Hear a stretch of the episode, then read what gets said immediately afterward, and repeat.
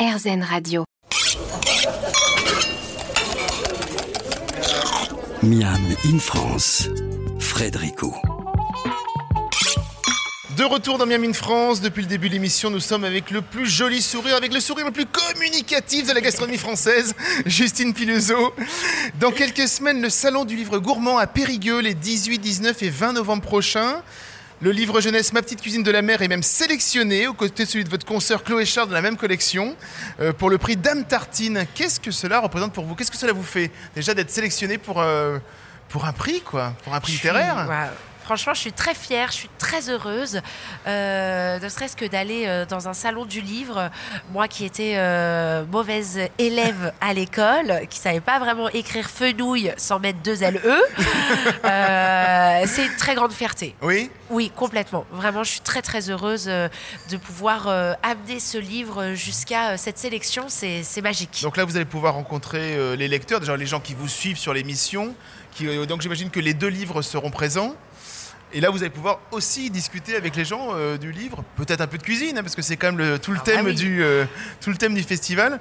C'est euh, toujours un plaisir de rencontrer les, les- les gens qui vous suivent. Ah oui, c'est ma passion. C'est ma deuxième passion, Oui. je crois. C'est de rencontrer les gens, de leur parler. J'aime les gens. Euh, J'aime parler avec des gens que je connais pas. J'adore le métro parisien. non, c'est vrai que je suis, voilà, je suis très dans l'altruisme et de rencontrer les gens qui aiment les livres, qui aiment la cuisine, euh, même qui n'aiment pas. Franchement, ça me plaît.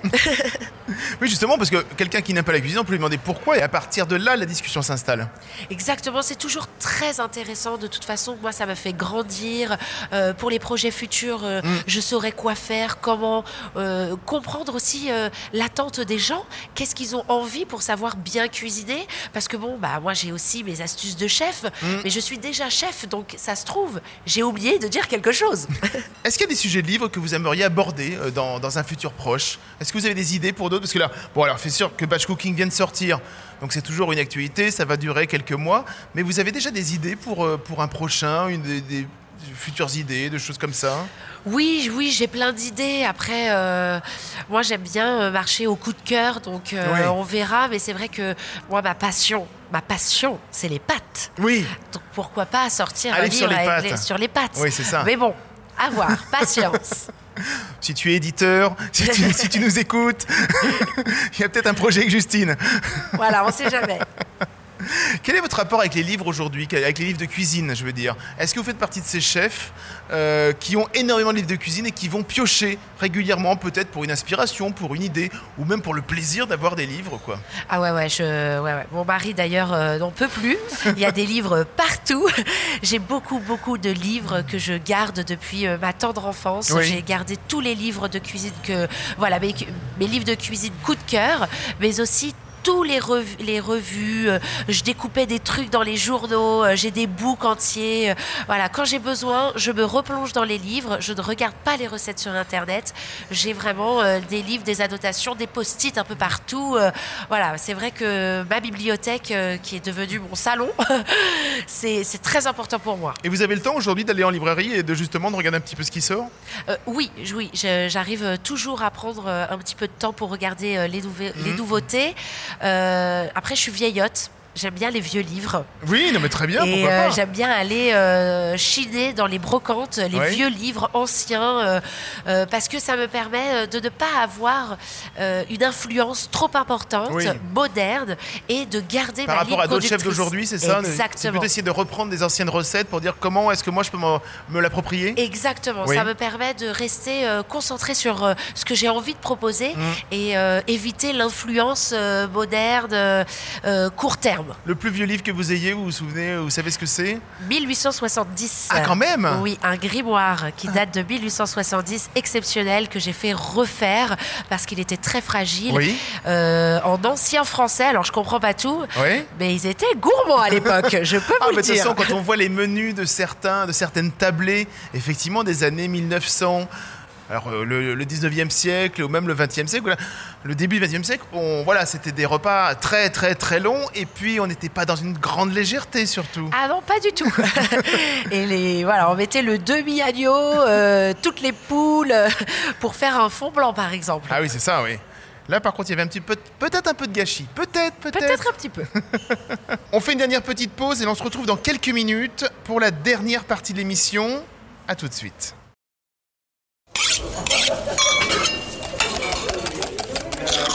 Miam in France, Frédérico.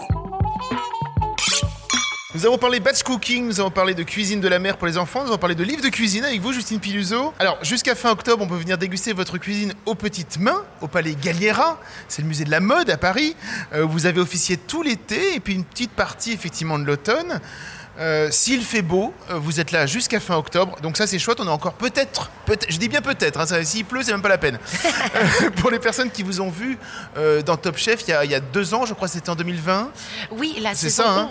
11. Qu'est-ce que, à quoi ressemble votre cuisine? Qu'est-ce qu'on peut trouver dans votre cuisine? J'imagine, voilà, vous avez des racines du sud, donc j'imagine beaucoup de fraîcheur, de l'huile d'olive, ça on en a Ah, parlé ça, à chaque fois. beaucoup. Qu'est-ce qu'on trouve dans votre cuisine? On trouve des produits du quotidien, euh, mais euh, sublimés. Euh, J'aime bien euh, jouer avec les produits qu'on connaît tous, Oui. mais différemment. J'aime apporter ma petite touche personnelle avec, bien sûr, mes influences italiennes et orientales. Mais j'aime rester dans le gourmand, dans l'accessible, euh, dans ce que les gens ils aiment. Alors, est-ce que c'est une cuisine quand même personnelle? Qu'est-ce qui est personnel alors? Peut-être mon interprétation euh, de, de cette cuisine familiale, simple et gourmande, avec euh, bah, des techniques un petit peu plus gastronomiques, Mm. puisque j'ai été formée dans des grands restaurants. Donc j'arrive à sublimer et aller un tout petit peu plus loin que si on était dans un bistrot ou à la maison. Alors, avant Top Chef, vous aviez un restaurant qui s'appelle le Capiello, euh, dont vous vous êtes séparés pendant ou avant l'émission, je ne sais pas bien. Juste avant l'émission. Juste avant l'émission. Est-ce qu'il y a un nouveau projet de restaurant en dur euh, Alors, Fred, prévu il Oui. faut savoir. Non, mais je sais pas, je, je demande. Alors, il faut savoir que moi, je fonctionne vraiment à l'instinct. Oui. Je ne sais pas ce qui va se passer pour moi dans six mois. D'accord. Je sais ce qui va se passer jusqu'à février. Après, c'est tout. J'ai la chance euh, de pouvoir voyager avec ma cuisine. J'ai la, son- j'ai la chance de pouvoir prendre un petit peu les projets à droite à gauche. Oui. Donc, je me laisse bercer. La seule chose que je programme dans ma vie, c'est ma vie personnelle. Avec mon mari, voilà, je voulais me marier à tel âge, je voulais faire ça à tel âge. Mais alors, la cuisine, je me laisse bercer. Donc, je peux pas vraiment te dire s'il y a un projet de restaurant, Oui. mais j'ai envie de te dire oui aussi. Non, mais est-ce qu'il y a des envies, du Mais moins, en- oui, en, il y a- disant bien sûr Voilà, qu'il y a ça. des envies. C'est quand même un aboutissement, c'est quand même une consécration. C'est toujours très intéressant pour les chefs Mm. de, de pouvoir s'installer. Euh, mais j'aime bien aussi papillonner. euh, j'aime bien en ce moment mon quotidien. Donc à voir, quand j'en aurai marre, j'ouvrirai. Oui, c'est bien. En fait, de- depuis deux ans, effectivement, vous faites beaucoup d'événementiels, vous faites beaucoup de choses, en fait, c'est ça. Je suis très toujours en train de changer, je veux dire. C'est ça, il y a un côté très nomade. Voilà, c'est ça, c'est ce que j'allais dire. Totalement. Je suis très nomade, euh, je voyage, ça me, ça me permet aussi de cuisiner dans des endroits Mm. incroyables comme, ici, aujourd'hui au musée Galliera. Est-ce que le lieu, justement, influence votre cuisine? Est-ce que là, nous sommes au Palier Galliera Euh, Est-ce que votre cuisine aurait été la même si vous aviez été à l'autre bout de Paris, par exemple? Non. Non, totalement. euh, ça, c'est vraiment quelque chose que je que j'essaye de garder euh, en mémoire. C'est que je m'adapte là où je suis. Oui.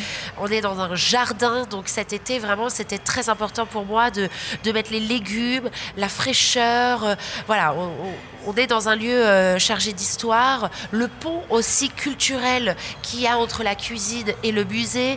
Donc, j'ai fait vraiment beaucoup de recherches, beaucoup d'essais pour avoir quelque chose de cohérent avec là où je- où j'étais. Oui, c'est ça, c'est ça. En plus, il y a le musée de la mode. Est-ce que euh, là aussi, la façon dont vous allez présenter le plat, ça joue avec Ah euh, oui. ce qui s'est passé euh, tout Ah l'été? oui, énormément. J'ai chiadé là de la présentation. j'ai fait vraiment quelque chose de très joli. en tout cas, j'ai essayé vraiment d'aller euh, plus loin que simplement créer un espace de restauration. Alors, bientôt les deux derniers mois de l'année, où est-ce qu'on va pouvoir trouver votre cuisine Bah, Une fois que vous avez fini au Palais Galliera, donc puisque vous savez ce que vous faites jusqu'en février, on est d'accord Mais c'est pas encore signé. Bon, allez, allez, on va dire novembre-décembre. Vous savez sensiblement où, on peut- Je sais où est-ce qu'on va pouvoir vous trouver Je sais à peu Et goûter près. votre cuisine surtout. Je sais à peu près. Après, il faudra, euh, il faudra euh, me suivre parce que j'ai pas encore euh, Bon. toutes les clés. Mais, mais on parle plus de montagne, on parle plus d'hiver. D'accord. voilà, pour repartir peut-être sur Paris en été. Votre vision de la raclette, quoi. Voilà. à voir. Avec des tomates et de l'huile d'olive. Nous allons vous remercier, Justine Piluso. Mais alors, merci pour votre bonne humeur, votre sourire éternel et votre positivisme à tout craint. Vous savez que l'on aime cela sur RZN Radio. Merci beaucoup. Merci à vous, merci. Pour terminer cette émission, je voulais faire un petit hommage à une grande dame de la cuisine française qui nous a quittés depuis peu, Elisabeth Scotto. On a tous quelque chose un peu d'Elisabeth Scotto. C'est elle qui, entre autres, pendant plusieurs années, a réalisé les fameuses fiches cuisine du magazine Elle. Mais elle était tellement plus que cela. On pense très fort à elle et à sa famille.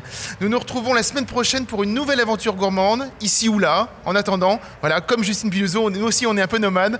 En attendant et comme à chaque fois, régalez-vous. Régalez-vous